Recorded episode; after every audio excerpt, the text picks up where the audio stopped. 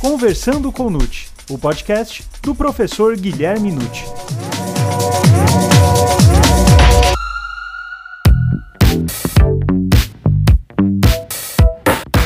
Olá, sejam muito bem-vindos a mais um episódio do Perguntando ao Nute.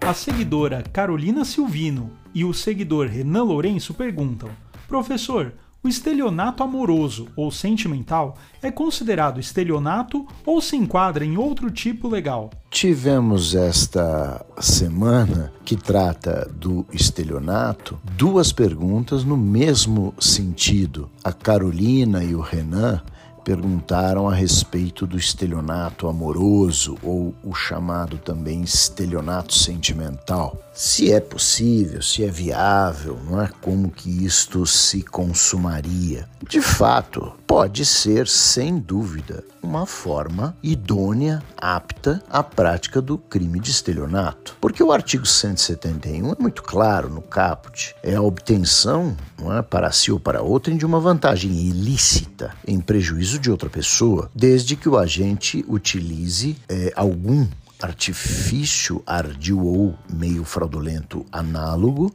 para manter a pessoa vítima em erro. E vejam, induzir, vocês sabem, é dar a ideia de fazer alguma coisa, manter é conservar, perpetuar algo, então aí o verbo vai se casar, né, o obter, com a indução ou a manutenção da vítima em erro. O que é o erro? O erro é a falsa percepção da realidade. Já sabemos que a simulação de um relacionamento amoroso que se pretende sincero, que se pretende concreto, com um futuro relacionamento mais próximo, um matrimônio, por exemplo, pode ser uma forma evidentemente é, fraudulenta é? com engano, com trapaça, para conseguir vantagens patrimoniais, valendo-se não só de ingenuidade, porque muitas vítimas não são apenas ingênuas. Qualquer pessoa que queira um relacionamento sério pode cair nesses tipos de golpe. E a gente sabe que artifício, como diz aqui o tipo, é a astúcia, a esperteza, né? e o ardil é a armadilha, uma cilada. Portanto, você junta tudo isso e nós temos aí uma nova figura que, embora já possa ter existido no passado, hoje é muito mais presente na nossa vida, que é o estelionato sentimental ou amoroso, quer dizer, o estelionato com fim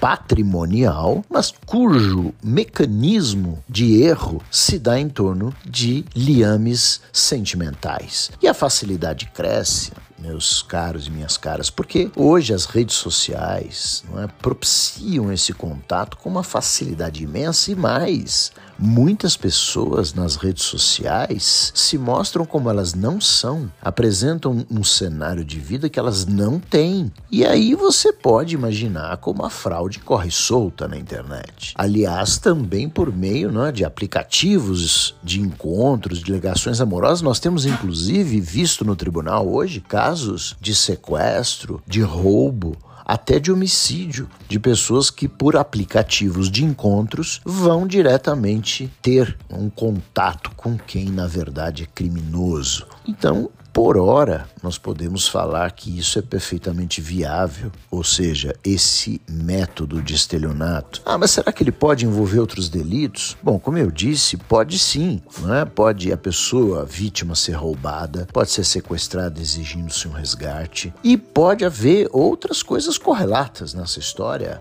uma violação sexual, pode haver uma violência psicológica contra a mulher, pode haver ameaça. Quando a coisa cresce além do patrimônio, patrimônio ser lesado, outros bens jurídicos podem ingressar, infelizmente. Então é preciso muita cautela nessas ligações sentimentais estabelecidas por redes sociais.